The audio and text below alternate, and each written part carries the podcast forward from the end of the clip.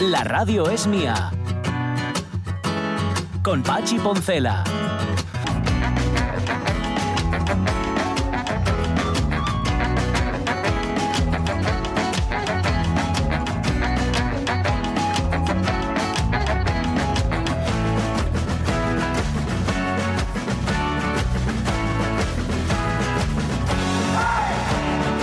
6 minutos de la mañana. Bueno, Sonia marchó porque tenía un, un mandado. Em, no obstante, hay un mensaje para ella de Loja. Dice: En toda maleta, Sonia, de un buen ingeniero informático. Ah, no, que no llevamos, dice. bueno, con una buena bota en el pie nos arreglamos. Patada y a correr, ¿funciona? Pues sí, anda que no repartí yo palos a les, a les CPUs y a les impresores ya perdí la cuenta, dice Lojar. Lo que pasa que lo que decíamos antes, em, hay que saber dónde das la patada. Sí, Pues, claro, claro, porque ñampa, no Ujú. ñampas, ñampa, Ñampa. sabía dónde, qué parte de la CPU era, mm, a- a- o, o en qué parte de la CPU había que golpear Ajá. suavemente. por Eso otro lado, es, ¿eh? eso es, sí, sí, sí. Eso me recuerda a la, a la pelea de Faemino y Cansado, aquella que contaban del charcutero y, Mm. el, y el neurocirujano. Claro, tú en una pelea entre un charcutero y un neurocirujano, ¿quién crees tú que gana? Que ganaría, ¿no? Entonces decía uno, yo el charcutero, y dice, "Ah, pues yo el neurocirujano. Y, y decía, y de, ¿por qué? Dice, porque el neurocirujano te pega y, y el charcutero le dice, ay, si no me has mancado. Dice, no te he mancado, pues ya verás dentro de cinco años, imbécil. ¿Sabes? Porque saben dónde tienen que darte y con qué efecto. El neurocirujano tiene un efecto, ¿sabes? Anticipatorio, retroactivo, no sé Sí. cómo decirlo, que hace que te vaya a doler más. Esto, eh, bueno, que te vaya a doler o que te provoque una lesión que luego sea mucho peor que un renegrón. Eh, eso es. Y hay cosas mucho peores que los renegrones. Por cierto, puse, para quien no lo sepa, esto le, interesa, le va a interesar mucho a Rubén Martínez. Puse jersey. Mm. Hoy por la mañana ya puse el jersey zinc porque hace frío. Cambió mucho la temperatura, esto no es lo que era. Y, y bueno, bien, yo mucho mejor. ¿eh? Pero cables manos, como les tengo fuera, pues estoy pasando Mm. frío. Tengo las manos ahora mismo como, como los, los frigopiés, pero en manos. ¿Sabes cómo el, el frigodedo era mano y luego el dedo así como extendido? Era el dedo, ¿no? sí, señalando. Vale, vale, pues así O lo sea, tengo. Como yo. señalando. Ajá. sí, sí. Así lo tengo yo, pero con pelos. O sea, el mío sería una especie de, de frigodedo con pelos. Bueno. Em, Frigo Hobbit. Y, y- ¿Cómo? Perdón. El Frigo Hobbit. El frigo hobbit, en efecto, que los tienen también en los pies, por cierto, ti- van descalzos, tienen que tener unas Mm. dureces tremendas en los pies los hobbits. Bueno, a lo que vamos, dentro de un rato cine, pero em, vamos a hablar con José L. García, siempre es una satisfacción hablar con Sí. el gran José L. y hablar del belga. ¿Qué te parece, ya que has hablado antes del disco de Ferriga, a ti qué te ha Ujú. parecido el último de lo último de, del belga? Eh, El Jorge belga, eh, sí. bueno, a mí me ha gustado muchísimo. Es verdad que, como casi todo, gran parte de lo que traigo aquí, no puedo ser del todo imparcial porque, uno, me gusta, si no, no lo traería. Evidentemente. Y, y dos, en muchos casos eh, les conozco y me caen muy bien y les quiero mucho, pero es que el belga es inapelable. Mm. O sea, no, no, no, no. Y además, eh, luego lo hablaremos con él, pero es que em, este EP es un EP de, de cuatro canciones, Sí. pero es que tiene, mm, tiene un carácter especial, porque es un EP que está grabado, eh, se llama Lagunac, y está grabado en una casa, en lo que se llaman los gasteches, Ajá. de- en Euskadi, Sí. que a veces le damos una connotación política y seguramente antes tenían una connotación política, estaban a lo mejor ligados a la izquierda berchal, etcétera, Ujú. pero bueno, ahora eso se ha, reba- se ha, bueno, relajado bastante, se ha destensado bastante Sí. y tiene mm, que ver con la cultura y con, eh, ¿cómo os diría yo? Esta cosa, el, el, el ABC del punk, que es hazlo tú mismo, ¿no? Ajá. El, el, eh, dinamizar un barrio, dinamizar un pueblo, dinamizar un lugar Hmm. eh, con la gente de ese pueblo, de ese barrio, de ese lugar, ¿no? Ajá. Y entonces son sitios donde, eh, pues, un día te toca hacer sonido y otro día te toca hacer la comida y otro día te toca eh, llevar al grupo que viene a tocar al sitio donde va a dormir. O, es decir, eh, un- una cosa así rotatoria y ellos, esto José Le no lo va a decir, entonces yo, Vale. lo que, lo que se gane con, con este EP Hmm. no va para el belga, va Ah. para, para el lugar, para, Vale. para para el sitio donde lo grabaron, para que puedan seguir funcionando. Qué ¿no? bueno. Y, y además, eh, luego lo veremos, porque incluso hacen un, un guiño eh, a, a el pasado artístico, sobre todo de José Le, no tanto de Fanny, Sí. que es eh, Manta Ray. Es verdad, que tienen una versión, ¿no? De un tema de Sí, Mantarray. tiene una Manta Ray, un una versión, perdón, de un tema de Manta Ray, pero versión, ¿eh? Porque lo suyo, eh, entre Manta Ray y el belga hay un océano de tiempo. Sí, sí, sí, Eh. sí. Porque- Y no es cosa de risa. no es cosa de risa, no, es cosa de música. No, tiene- no tienen que ver ni para bien ni para mal, son completamente distintos. ¿no? Y- Sí, pero vamos, la verdad, a mí me gustó muchísimo. Ya sabéis que el- aquí les, les bautizamos como el punk silencioso Sí. a, a- a el belga, algo que Ujú. por cierto ellos utilizan ¿eh? en Ah, las sí. entrevistas. Muy bien, sí. sin pagar derechos, Utiliz- está bien. Utilizan ese concepto, efectivamente, habrá que pasar por caja. Ujú, Nos ujú. hacemos pasar por caja en algún momento. Eh, pero mm, no es solo cosa nuestra, ¿eh? la, la- la- la crítica les, bueno, se rinde a, a sus pies como no puede ser de otra manera. Es un lujo asiático Vale. tener al belga por aquí. Pues van a estar con nosotros dentro de un rato presentando alguna, bueno, la mitad del belga, no estará Fanny, sino que estará José Les, será uno de los contenidos de esta segunda hora en la que además vamos a repasar lo que nos estáis contando en Facebook sobre los eh, eh, artistas. Bueno, artistas, no, hemos puesto artistas, claro, artistas, puede- Hmm. artistas musicales. Eh, Sí. No hemos dicho, claro, lo podríamos haber matizado, que podrían haber sido pintores también o, o escultoras. No, en este caso, artistas musicales. Eh, hemos puesto la foto del holograma de María Calas ahí tocando, cantando, mejor dicho, delante de la orquesta.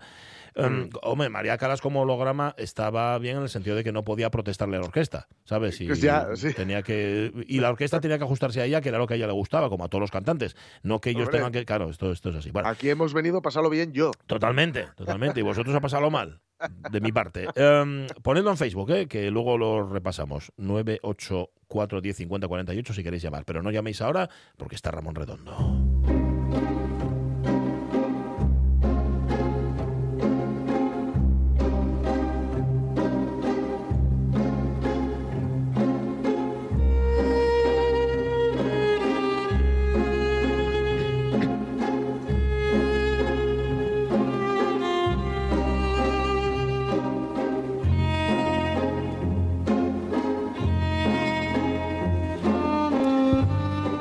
Redondo con los ojos inyectados en cine, con la mirada luminosa, ahora mismo lo podéis ver por Gijón, es el tipo ese, sí, el que ilumina toda la avenida con su sola presencia. Ramón Redondo, ¿cómo estás? Aparte de tosiendo, Eh, ¿bien? Bien, bien, bien, bien. Vale, vale. Estoy bien. Claro. Oye, estoy un ¿Cómo poco va el descolocado. Eh, eh, ¿estás, ¿Estás un poco qué? ¿Descolocado? Sí, sí, ¿Por? sí. Aca- acabas de contar un chiste bueno. Ah, ¿cuál? es que no era mío. es que no era mío. Lo de- ¿Te refieres al, de, al, del, al del neurocirujano? Al de neurocirujano. Es que es de Family Cansado. Te reíste, ¿no? Con ese chiste. Sí, sí. Vale, vale. reí, está bien, está bien. Bueno, anda. empiezas bien. Si lo que quieres es llevarte bien conmigo, empiezas muy Sí, bien. sí. Bueno, Sabes que esa acreditación depende de nosotros. ¿no? sí, la verdad es que sí. Si, si nosotros ahora te decimos que no te acreditas al festival, de- tú no vas al festival de cine. Esto es así. Me- mejoraremos, mejoraremos. Vale, Bueno, haremos lo que eh, podemos. A ver, eh, ¿qué viste ayer? Pues ayer fue jornada perfecta. Sí. He visto cuatro, cuatro de cuatro. Ah, Bueno. qué bien. Buenas. Eh, ya hablamos de la correspondencia, esa que- del género de correspondencia, se llamaba Sí. Otro del Mar. Mm. Y nada más eh, acabar con vosotros, pues eh, eh, vimos Clorindo Testa. Clorindo Testa es un falso documental, un documental Mm. eh, muy juguetón, es documental, pero además es mucho más cosas, del director eh, argentino Mariano Ginás, el que dirigió esa película de 808 minutos que tanto me gusta. Ah, sí, sí, sí. Que tanto te gustó, en efecto. Nosotros todavía no la vimos, pero en, al- en cualquier momento que tengamos un Sí, rato, sí. la vamos a ver. O sea, este es el de los Una 800 plantada ahí. minutos. Vale, vale, vale. O- 808, sí, se llama La 808. Flor. La flor, sí, me acuerdo, me acuerdo. Por si, bueno, estáis muy interesados. No, no, no, la verdad es que no, pero bueno. y no, no. ¿Est- ¿Esta cuánto dura? película, Por cierto, Clorindo Eh, Testa. so- sobre un poco más de hora y media. Ah, bueno. Bueno, bien. Es más razonable, sí, sí. está mucho mejor. Mesura, mesura. Mucho Ahí. mejor, mucho mejor. ¿Y habla, y habla de sí mismo entonces, eh, esta, esta película? Se supone que es un documental sobre un arquitecto y pintor que se llama Clorindo Testa, que fue amigo de su padre. Eh, y a veces es un documental sobre el libro que su padre escribió sobre Clorindo Testa, pero no es un documental sobre padres a la usanza y bueno, pues así sigue. Eh, la película más divertida que hay en Netflix. ¿Ah, sí? Ah, Sí. anda. Mm, a ver, define, define, define divertida. Sí, ¿A qué se es- parece? divertido O sea, nivel fix. Eso es. Perfecto. Eh, ¿A qué se parece? 90 minutos contando chistes de neurocirurgianos, ¿te vale? Bueno, no está mal. Bueno, No está mal, no está mal. Mm, Vale, porque Yo dura, tuve... dura 100 minutos, con lo cual hay 10 minutos para los créditos y el resto de los 90 pa- para contar. ¿Y los chistes son buenos? ¿Tú que eres además jurado en esto de chistes, Ramón Redondo? El, el- el- el- el, el tipo es muy gracioso, Sí. el tipo, porque además es él mismo el, el que se expone, eh, Sí. El que está ahí interpretando, y, y, bueno, es divertidísimo. Nos reímos todos, todos, toda la sala. No es que alguien se ría y no sepas por qué, y suele pasar muchas veces. No, no, nos reímos toda la sala. Y yo tuve incluso, además de ver la película, al lado de su esposa. Ah, sí. Se llama Anda. Paredes. Anda, mira. Como para no reírte. Ya. Igual te comenta algo. El Sa- caso es que se sentó y yo dije, coño, esta es la de eh, la, de la flor. Y, Ah. y era la de la flor, Mira, y además su mujer. Fíjate, que sobrevivió, ¿no? A la flor, por lo que veo, al rodaje de la Sí, flor, quiero decir. sí, Está bien, sí. bien. ¿Y sa- sale en esta película también la mujer en Clorindo Testa? Eh, sí, sale un poco, sí, sí. Vale, vale. Sale toda la fami- el primo, la madre, eh, sale todos los compañeros, porque estos son de una especie de cooperativa que se llama... Se me ha olvidado. Mira Vale, que lo sé. una, cooperativa. Vale. que, unos dirigen, otros guionizan eh, y, no- y las siguientes al revés. Son eh, Sí. eh, de la misma cooperativa, el Pampero Ah, tiene- vale. es una que te pasé yo que se llama eh, La Vendedora de Fósforos. Ah, sí, señor. Ah, sí, Sí, sí, sí. sí. Además hablaste de ella aquí en la la radio. Alejo Mogillansky, que es uno de los componentes de esa especie de cooperativa, Ujú. Y salen todos. Salen todos Mm. los componentes de una manera u otra. sí. Vale, vale. Y es divertidísima. Pues Clorindo Testa. tarde- ¿La, la van, ¿La van a volver a echar? Eh, ¿Te, te consta o, si, o ya nos la perdimos? Tiene, tiene otro pase, eh, hubo ayer dos pases, el de prensa y el, y el estreno, y tiene otro pase mañana a las siete y media, me Ah. parece, en una de las salas del cine. Bueno, mira, tengo la Ujú. hora de casa. Sí. Vale, vale. Me- merece la pena, Pachi. me la apunto, de verdad. me la apunto, me la apunto. Vale, bien. Bueno, ¿y qué más viste? A ver. Bueno, eh, después a las cinco, y para desgracia de Pepita, que nos volvimos a encontrar, Ajá. otra, Pepita Pérez. otra nueva dosis del cine de Hong Sanso, que me encanta y que sigue en plena forma. Sí. Eh, la, la novelista, Ajá. y que ella no soporta. Pepita Pérez no soporta al el director No. esta, Juan Sancho. Ya cayó el año pasado en las dos de eso. Pero entonces, ¿para qué va? yo Pero es que eh, eh, eh, la pobre eligió solo películas del invierno, que ahora en vez de cuatro salas hay dos, hay menos. Mm, Y cuando me dijo las que veía, yo juraría, pero juraría que, que le había avisado que la novelista era del coreano que no le gustaba, pero solo lo pensé, por lo visto. Ya, no se lo Que me dijiste. perdone. No se lo Que dijiste. me perdone. Ajá. ¿De qué va la novelista? De Hong San La novelista, ya os comenté ayer, el- el- el- son tres amigas que se unen. Una es verdad. Y la otra directora, la ¿no? Librera. Sí. ¿eh? Sí. Y, Vale. y, se reúnen, beben, discuten, eh, hablan de la vida. Sí. eh, está muy bien. Vale, eh, está a la altura de tu adorado Hong San Jo- No sé pronunciarlo bien, de este director coreano. Hong Sang-soo, sí, Ujú. sí, está a la altura, sí. Sí, la no, es de altura. la- no es de las mejores, pero es buena. Mm, Vale, vale, vale. Yo espero con ansia la, la, la que voy a ver, el- la segunda, digamos, la que voy a ver el sábado, Sí. que esa no la había visto, porque esta ya la había visto antes, pero no la había visto en pantalla grande, ¿sabes? Mm, Y como que no es lo mismo. Ya, hombre. Hombre. Va, Hombre. cambia. Por eso se hacen festivales de cine también, para que Claro. pueda ver cosas en pantalla grande. Oye, eh, hablando de grande, espera, que ya sé que tienes más pelis que has visto y además nos quieres contar las pelis que vas a, a ver hoy, que seguramente también serán un montón, pero es que em, el tercer premio Isaac del Rivero tiene en efecto un nombre grande, muy, muy grande, una de las grandes, sin duda, del vestuario cinematográfico, que es Sonia Grande. Sonia, ¿cómo estás? Muy buenos días. Hola, muy buenos días, ¿qué tal? Pues, muy fuerte pues para todos. un gusto poder charlar contigo. Oye, que te den un premio de cine en Asturias, va, eso tiene que, tiene que molar, tiene que ser una satisfacción añadida, ¿no, Sonia? Mola un montonazo, porque Sí. Asturias es el lugar donde he nacido y donde está toda mi familia, mis amigos. Mola mucho, sí. Claro, Estoy súper agradecida. Está muy bien. Vienes ahora, por cierto, si no me equivoco, de rodar con, con Woody Allen, ¿es así?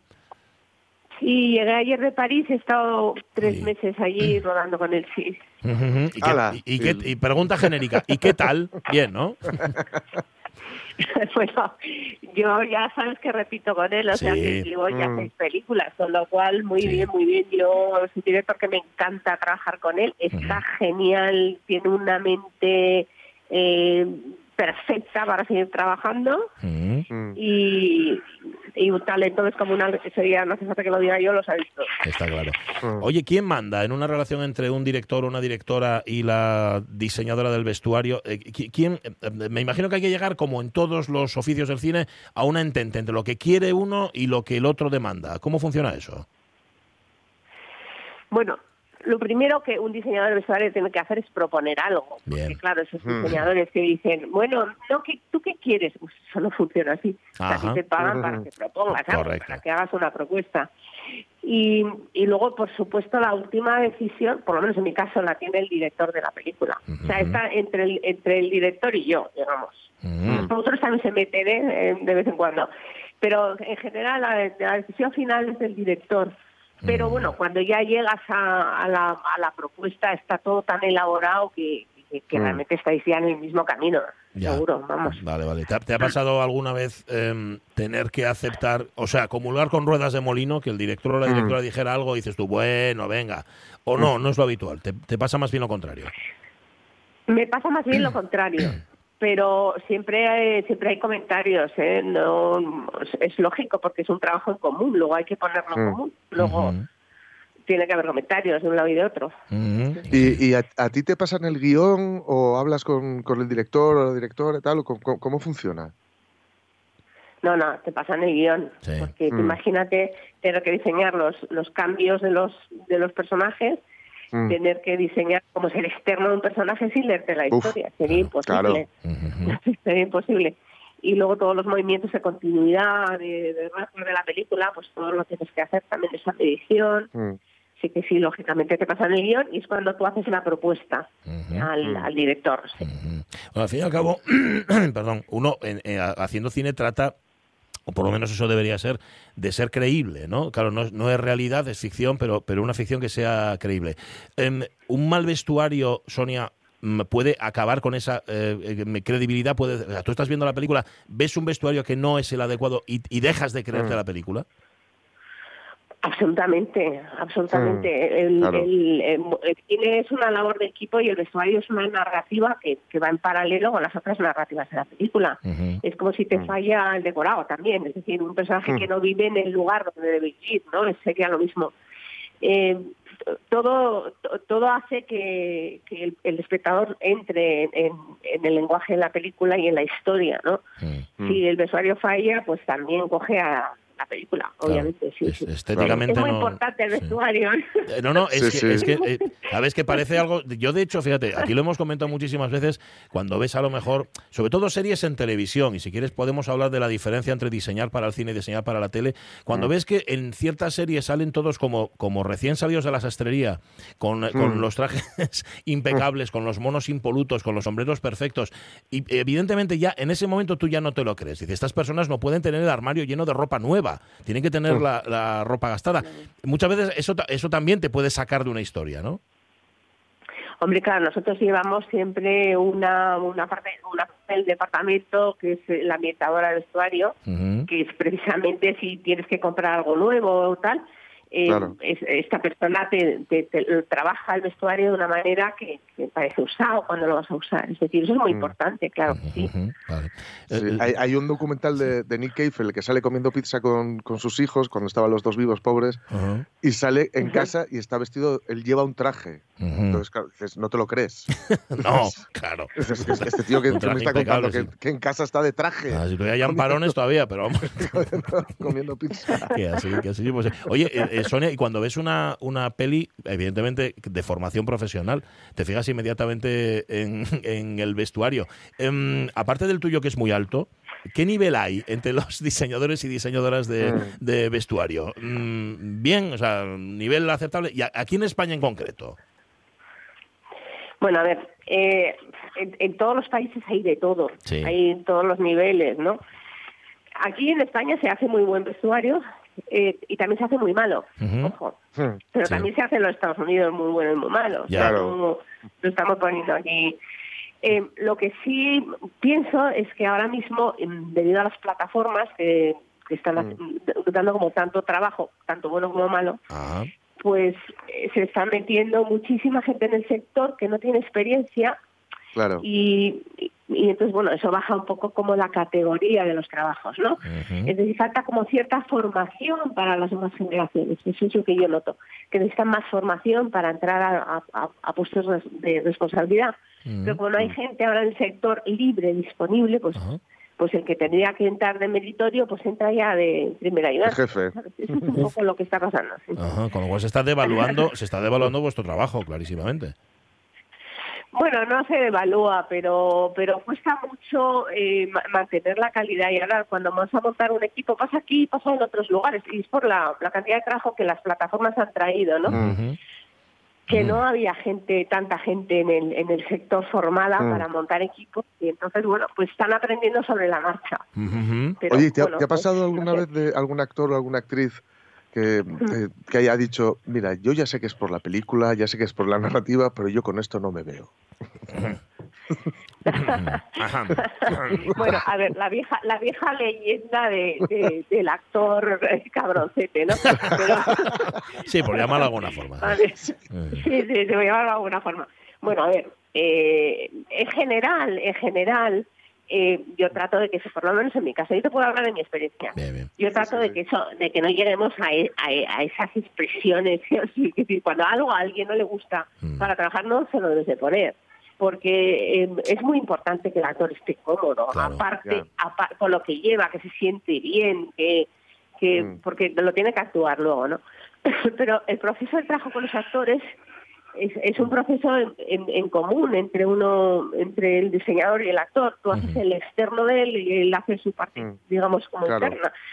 Entonces, cuando normalmente no suele pasar, pero si algo es terrible para un actor, yo no se lo pongo. Ajá. Prefiero que no sufra. Claro, es que si no, no va a trabajar bien. Eh, ¿Puede pasar también que un actor o una actriz no sea capaz de transmitir lo que tú quieres transmitir con el vestuario? Es decir, hay, hay personas, no que te siente bien o te siente mal, sino que lo mismo que tienes que interpretar un papel, seas capaz de llevar encima esa ropa que tú has diseñado, Sonia. Bueno, eh, ¿sabes lo cuando pasa esto, por ejemplo, con los corsés de época Ajá. de las actrices? ¿eh? Claro. Mm, O sea, cuando tú tienes una actriz muy jovencita que no ha hecho época nunca y claro, le, le, le, le pones un corsé, eh, el corsé es una de las cosas más incómodas que se han Claro. inventado. en- o sea. Entonces, eh, ahí normalmente sí tenemos algunas luchas, porque obviamente tú no puedes hacer el 18 sin llevar corsé. Entonces, claro. Eh, bueno, no, porque es que no puedo, no puedo, pero tiene que poder, ¿no? Porque es que tiene que Mm. poder. Entonces, bueno, ahí sí que te tienes que imponer en ese tipo de, de cosas, porque pues, lo tienes que hacer porque lo correcto es que lo lleve y que lo lleve encerrado, además. Casi incomodísimo. Claro, Pero no- eso no- ahí el actor, la actriz tiene que aprender. Sí, Claro, sí, claro. sí. Es verdad, es verdad, hay que aprender, claro, a llevar un vestuario. Lo menos que tienes que aprender movimientos o tienes, claro, tienes que aprender a llevarte Claro, a claro, llevar esa ropa. claro que hay Mm. que aprender. Ujú. Sí, sí, la ropa de época eh, tienes que, ap- que aprender a llevarla. De hecho, muchos actores prefieren ensayar con la ropa. Claro. Ya puesta, claro. aprenden. Claro. Sí, sí. Porque ya claro, el, el cuerpo Cambia. recuerda, ¿no? Entonces ya los movimientos ya los tienen con, con, con la ropa puesta y tal. Claro, modifica muchísimo la actitud Claro. de- corporal del actor, Mm. muchísimo. Mm. Sí, sí, es lógico que lo quieran así. En fin, ha sido una lección magistral esta conversación que acabamos de Sí, mantener sí. con Sonia Grande, premio Isaac del Rivero en este Festival Internacional de Cine. Y que de dice con una naturalidad pasmante, Sí. eh, vengo de, de París, Vengo de de París de, Allen. de trabajar como, como humano. Esto es así. Como, como quien baja la Dimerca, ¿sabes? Es tu di- Tarjetina de eh, puntos vida. Es tu día a día, es tu día a día, esto es así. Un abrazo, Bueno, Sonia. es que tener en cuenta Sí. que ya llevo seis con él. Claro, claro, es que Claro. es, es como algo normal, pero tú tienes que entender que para nosotros es como ah, es fascinante, ¿no? Cuídate mucho, Sonia, y enhorabuena, un abrazo. Muchas gracias. A hasta ti, luego. a ti, Un abrazo. Bueno, estabas ahí, Ramón, escuchando atentamente, ¿no? Lo que tiene que contar. Cu- ¿Cuántas veces, no? Un, un mal vestuario te saca de la historia o te mete en la historia un buen vestuario. Pues sí, sí, sí, sí. Esto es así. Vale. Todo, todo el conjunto hace la película. Sí, sí, Claro, sí, sí. Mirad, eh, Kubrick, em, ay, lo diré, vaya hombre, la Mm. película está... Barry Lyndon. Eso, Ah. Barry Lyndon la- no solo el, el cómo se arregló el vestuario, sino que obligó que no hubiera luz artificial Mm. Claro, en, toda la película. En efecto, si es que no la había en la época, mm, Claro. lo lógico es que no la haya en esta también. Vale. Bueno, eh, habías visto más pelis, ¿no? Aparte de las que nos comentaba Ramón. Bueno, pues sí, me queda una más. maravillosa última, que la, la de las siete y media de ayer, eh, Crónica de un amor efímero de Manuel Muguet. Y bueno, es una maravilla. Ya, ya Sí. dije que reinterpretaba el cine romántico de una manera. Sí. Y esta es la historia de, de un hombre casado y su amante, que además eh, no es que intentan nada más que, que tener esa. Sabían cómo era la historia y, y tenía fecha caducidad. Y es todo el tiempo eh, los encuentros. Mm. Y, y lo hace de una forma eh, preciosa. eh, Mm.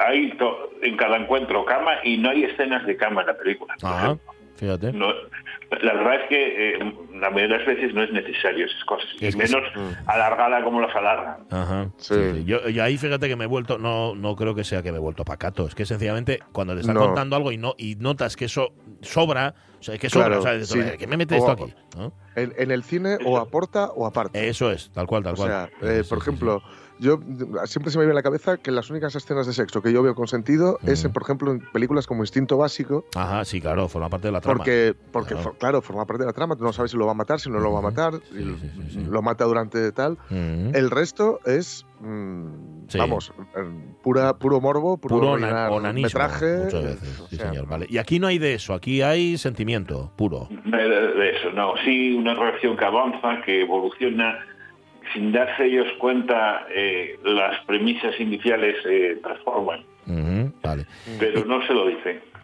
Bien, Mm. te gustó mucho. Es comedia romántica, dijiste, pero acaba como comedia, o sea, tiene final feliz. Bueno, no sé, igual no hay que contarlo. No, no lo cuentes, no lo cuentes, no lo cuentes. Pero bueno, tiene, tiene su punto de comedia, te ríes, ¿vale? O sonríes por lo menos, ¿no? Eh, es, eh, sí, es una comedia romántica y es un poco amarga a veces.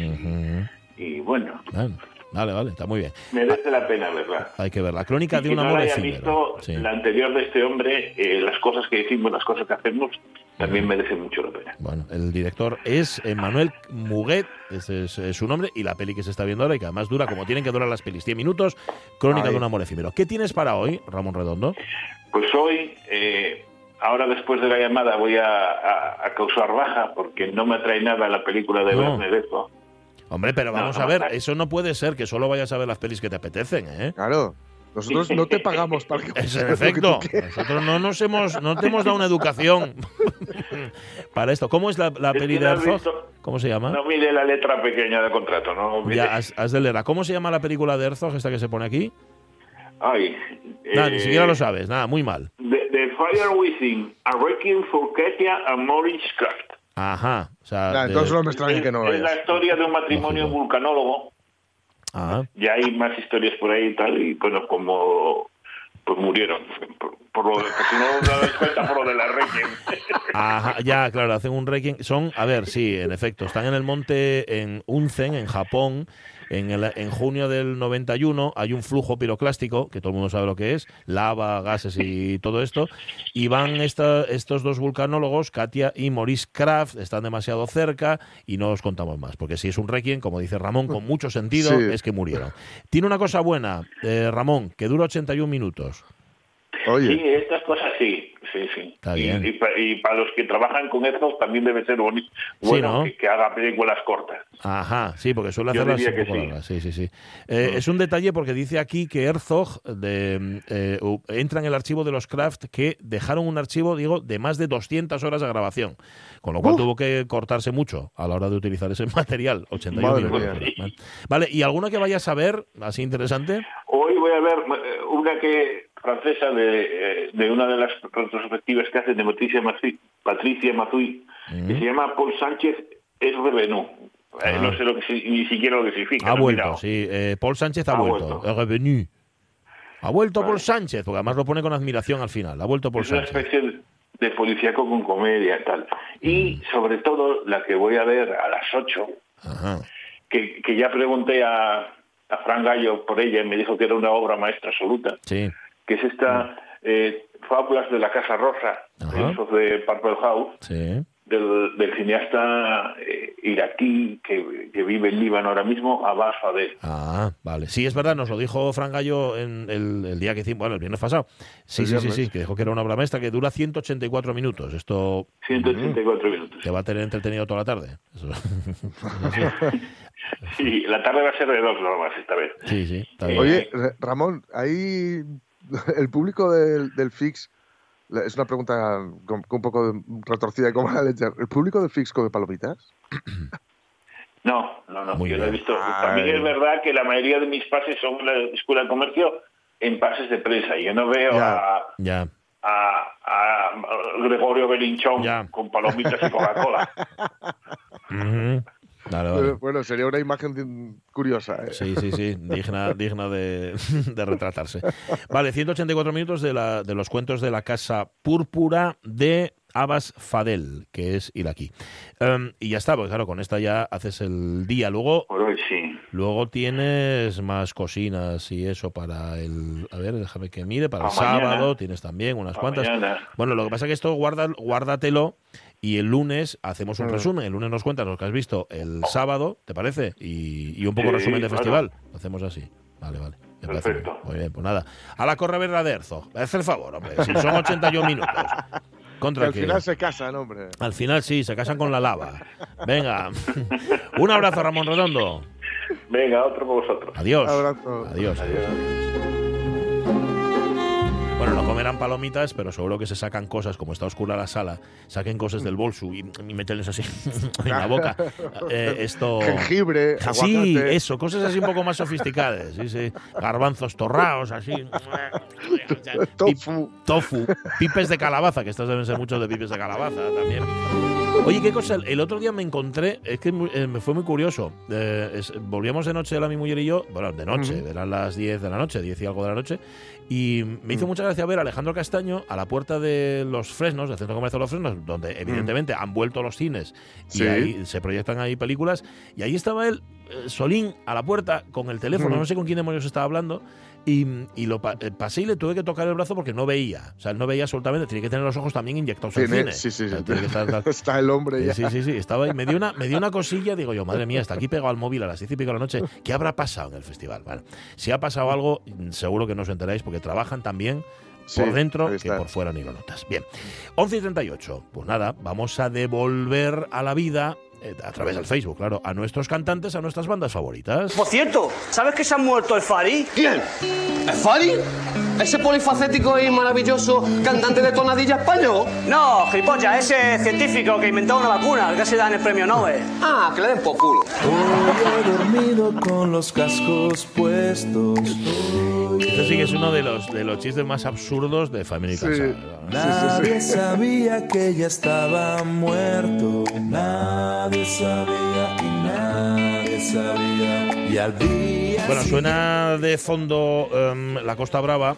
Eh, Algora, fíjate, eh, que era la tercera parte junto a nuestro Frank Nixon de, Sí. de La Costa Brava, se murió también con, con 30 Muy y joven. tantos años, muy joven, muy Sí, joven. sí, muy jovencito. Sergio Algora, Sí, señor. Bueno, en Muy fin, pues, jovencito. nos va a servir de fondo. un- una enfermedad muy, muy extraña, además. Sí, fíjate, nunca sé exactamente por qué se murió. Tenía 39 años cuando se Mm, murió. Tuvo un- una especie de, de bacteria que le Ujú. comía, eh, creo que eran las arterias, Uy. una, historia muy chunga. Qué horror, qué horror. Vale.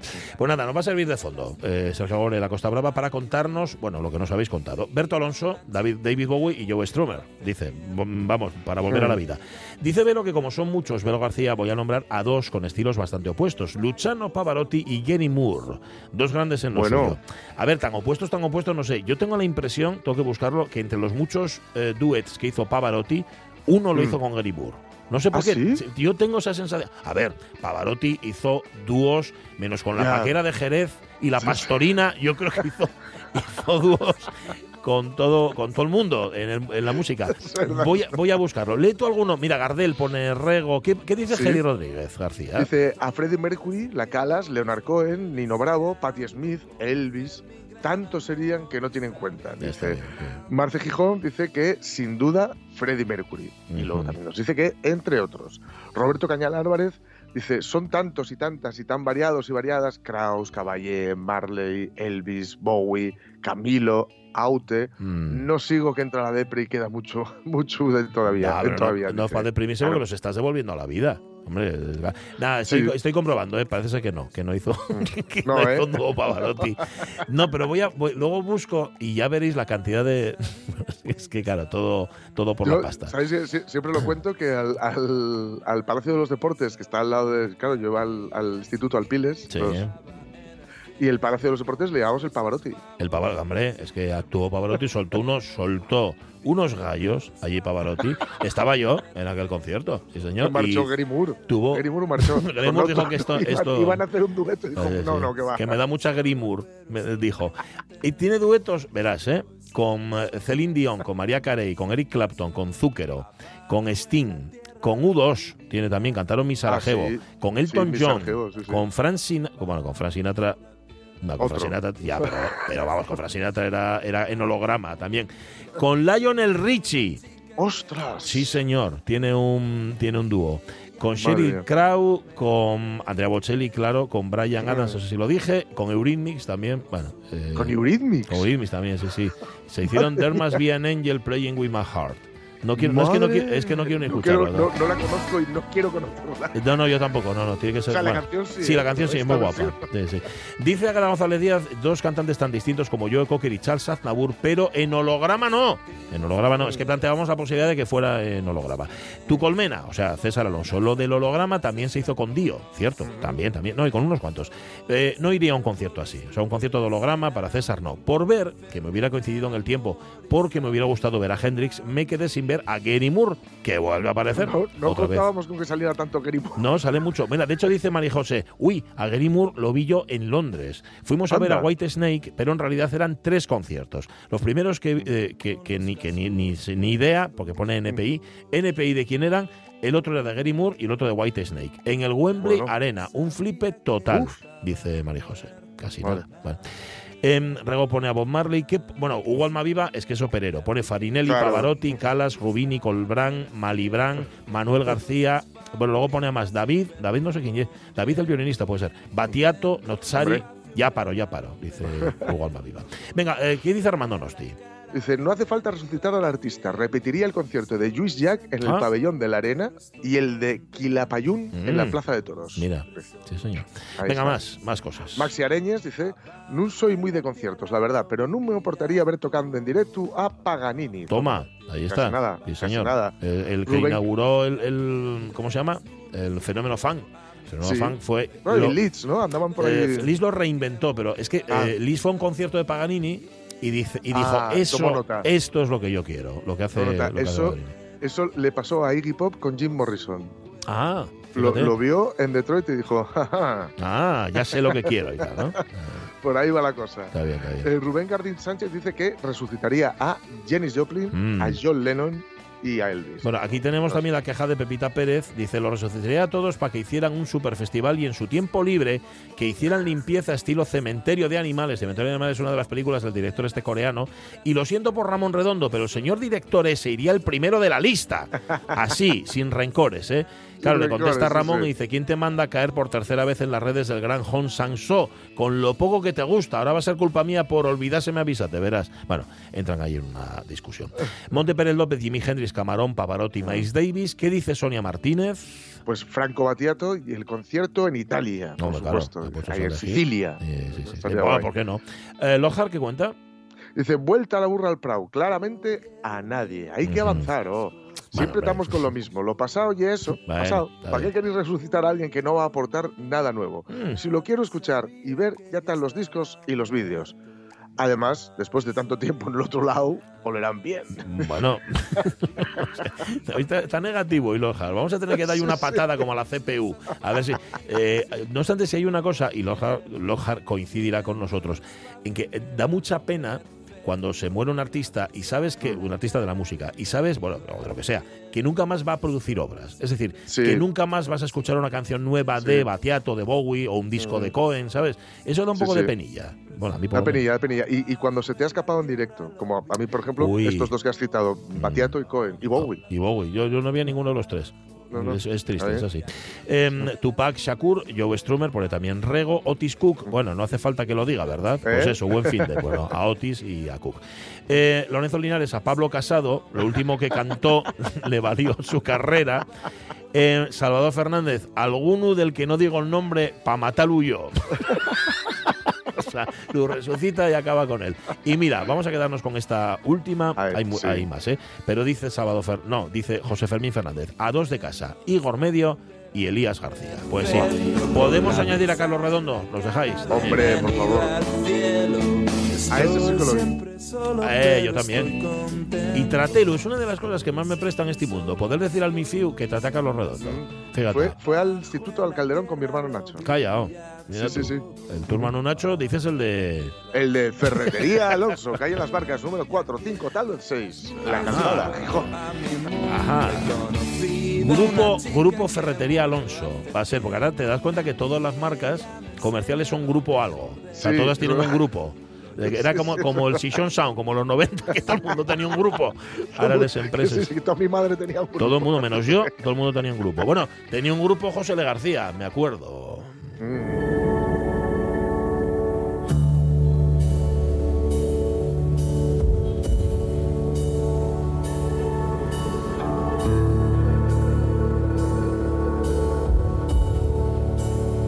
Hay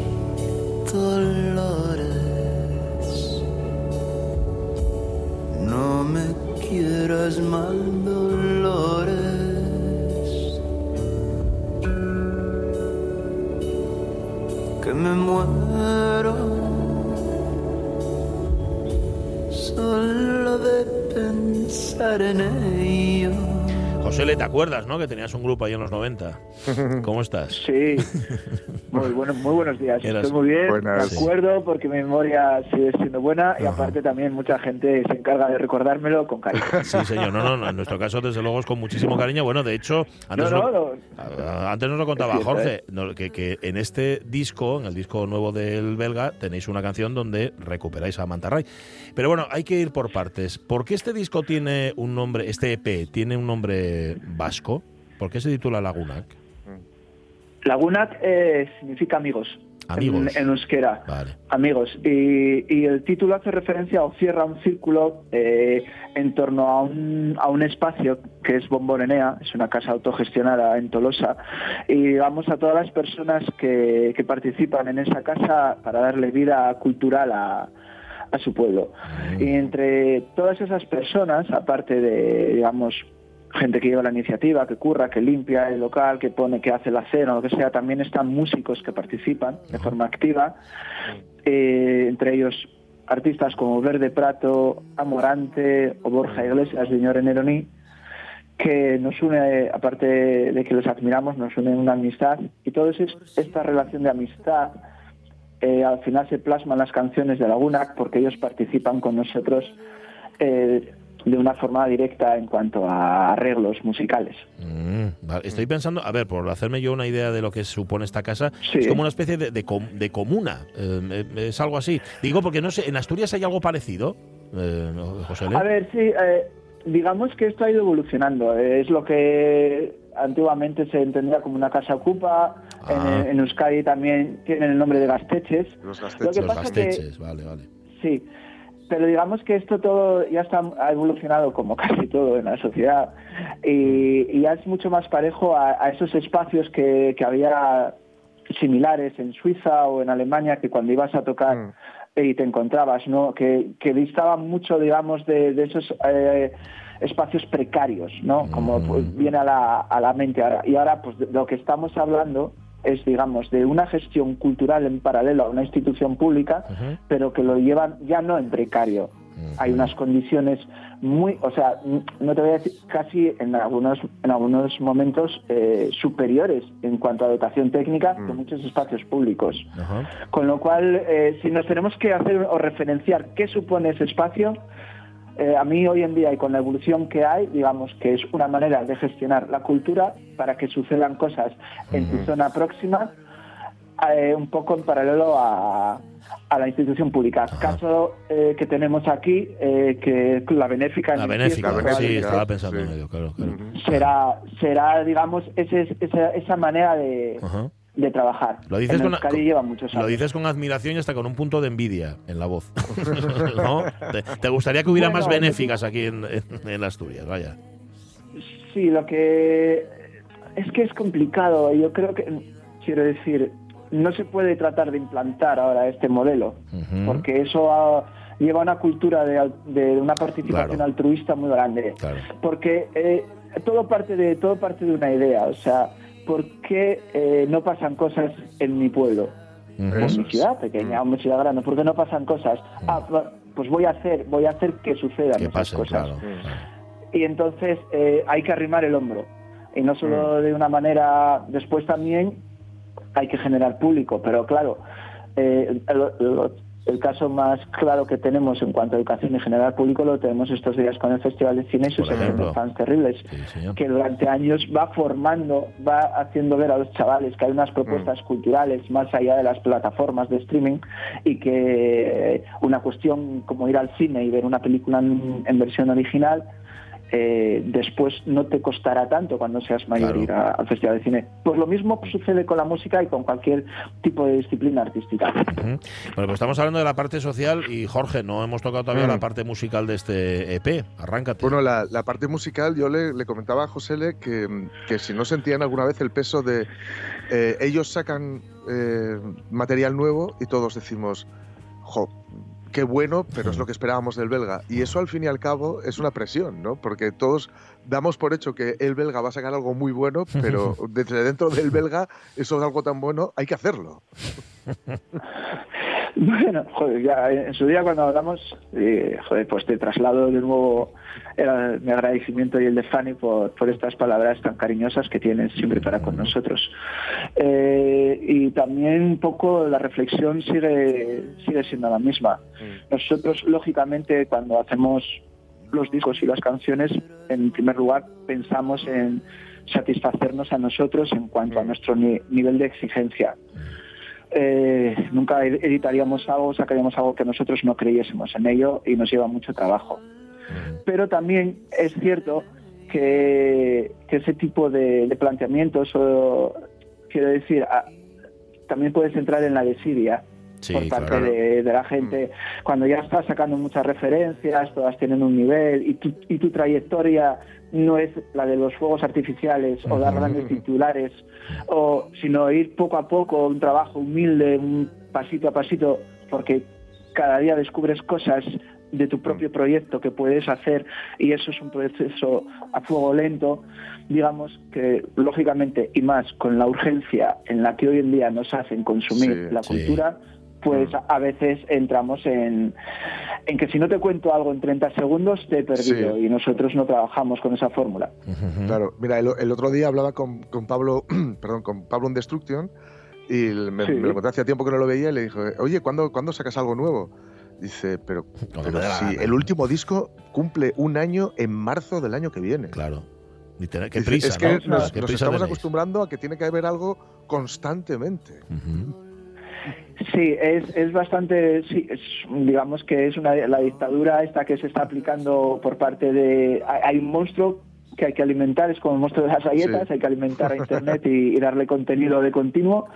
y, y quizás, eh, pues, ciertas propuestas artísticas se ven obligadas y arrastradas por ello, porque daros cuenta de que las, los artistas que de una forma valiente, y, y yo diría que irracional, porque eh, si estás un poco viendo la cabeza, nadie te diría que apuestes todo a este número.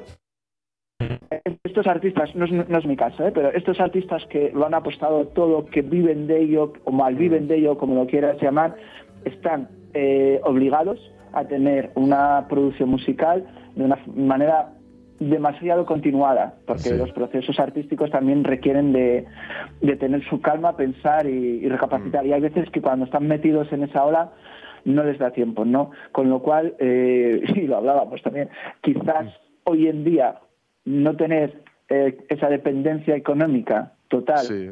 de tu, de tu disciplina artística Claro. te puede llevar a tomarte tu tiempo y por tanto tener un mayor control de lo que es tu trabajo. Claro. Bueno, claro, eso, claro. eso- eso para, claro, para algunos es un lujo. Cuando entras en esa rueda de la, de- bueno, en esa rueda, no, en esa churrera de la Mm. producción, ¿cómo, cómo, cómo sales? Eso me imagino que incluso músicos razonables y que lo tengan claro, dicen, "Jo, es que a mí no me gustaría estar aquí metido. M- Salirse ya tiene que ser complicado. Vosotros, eh, eh, José, como no entrasteis, tampoco tenéis que salir, ¿no? Mm. Exacto, por eso hay caminos, eh, siempre hay un espacio figurado al que recurrimos que es nuestra trinchera. Mm, Nosotros sí. vamos por una por un camino lateral, un espacio que es, digamos, mm, est- parapetado, pero en el que se avanza muy poco, ¿no? En, la- en el frente Mm. de Occidente de la Primera Guerra Mundial eh, se murieron más de 3 millones de personas y era para ganarse unos pocos metros de... eh, o sea, lo que se ganaba lo que se ganaba era muy poquito ¿no? en, la, en la trinchera.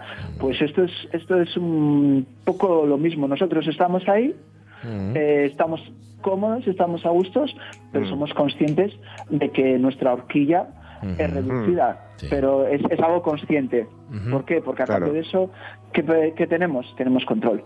Claro, Mm. que es lo fundamental. Mm. Oye, ¿y por qué, por qué os ha dado, está sonando qué niño soy ahora mismo? Sí, suena, Mm. suena un poquitín. ¿Por qué, os, ¿Por qué os ha dado por recuperar una canción de la época de Mantarray? Pregunto. ¿no? Bueno, tiene esto. No, no, no, lógicamente. Bueno, primero porque era la manera también de, de que estuviese presente eh, el motivo por el que yo conocí Bomborenea. Ah, La primera vez que yo aterrizo en Bomborenea es hace unos 20 años con Manta. Ray. Y, sí, sí. Uf. Pues mira, os voy a decir una cosa, no, no sé, acabo de decir 20 años, bueno, a lo mejor un- Igual son no, más. a lo mejor son menos, Ajá. no, o, o menos. Ah, bueno, vale. Pero bien, bien. podría, con, con un, con un ejercicio así de memoria y tal, ¿os acordáis cuando ganó un, un grupo nórdico en Eurovisión, que fueron los primeros que reventaron el, el concurso porque salieron ahí, eran como una banda de, Sí, de metal, Lordi pero- o algo así. Lordi, Lordi, correcto. Sí, sí, Vale, sí. Pues yo me acuerdo de estar viendo antes de tocar con Manta en Bomborenea eh, la actuación de Lord en televisión y estar, y estar hablándolo con los vascos y decían, hostia, ¿y estos? y, y perf- perfectamente, entonces, retomando la pregunta, eh, Manta Ray fue, fue mi conexión con Bomborenea. Mm. Y, y, Manta, y Manta Ray, como tú bien decías al principio, para, para mí es un proyecto que ya no solo es musical, es, es vital. O sea, al final una persona es- se forma por las vivencias ¿no? y por toda la experiencia que ha tenido a lo largo de, de su vida. Y yo no puedo renunciar ni quiero renunciar a todas las vivencias que, que me aportó un proyecto tan bonito como Manta Ray. Por tanto, ahora eh, cerramos el círculo. Eh, Manta Ray está presente en Laguna, como no podía ser de otra manera, una conexión mía con Bomborenea y aparte aceptando quizás el reto de coger una de las Sí. canciones más representativas de nuestro repertorio y, y digamos que tras la ¿no? mirada del belga pues sale sale, sale otra cosa lógicamente Fue en 2006, ¿eh? El triunfo de Lordi eh, en, Sí. En Eurovisión. sí. O sea, hace 16 años. El año que nació el Bueno. fue, en concreto. Así que- sí, oh. Eh, oye, ¿nos queda tiempo igual para 30 segundos? Una pregunta más, Jorge, y rematamos con José Le, ¿o qué? Eh, pues solo, una reflexión, si quieres. la, la reflexión es que, como, como hemos dicho muchas veces, Manda, eh, perdón, el belga Mm. son uno de esos grupos que hacen la vida no más larga, sino más ancha, que, es lo, que es lo realmente interesante. Y la pregunta, eh, que si va a haber directos. Sí, o sea, eh, arrancamos como no puede ser de otra manera ahora el 10 de diciembre en Bomborenea. Mm. Además nos subiremos al escenario con, con nuestros amigos vascos Eh, y después ya eh, dejamos el resto de bolos para lo que ya es 2023, pues arrancamos, creo que ahora de momento estamos cerrando conciertos en toda la zona de la Comunidad Valenciana y Extremadura Guay. y bueno, y lo que es Madrid, Barcelona y todo eso. Y las fechas en Asturias, joder, ya me gustaría a mí decir, pero Ya. tampoco tenemos así ahora mismo ahora mismo planteado nada o cerrado nada a corto plazo. Bueno, cuando llegue lo contaremos aquí. Es. Eh, dale Sí. un beso a Fanny de nuestra parte, José Le, Ah, y un abrazo claro. grande. Muchísimas gracias como Cuidaos siempre mucho. por darnos voz. Un besazo. mucho. La música del belga nos lleva a las 12. ¿eh?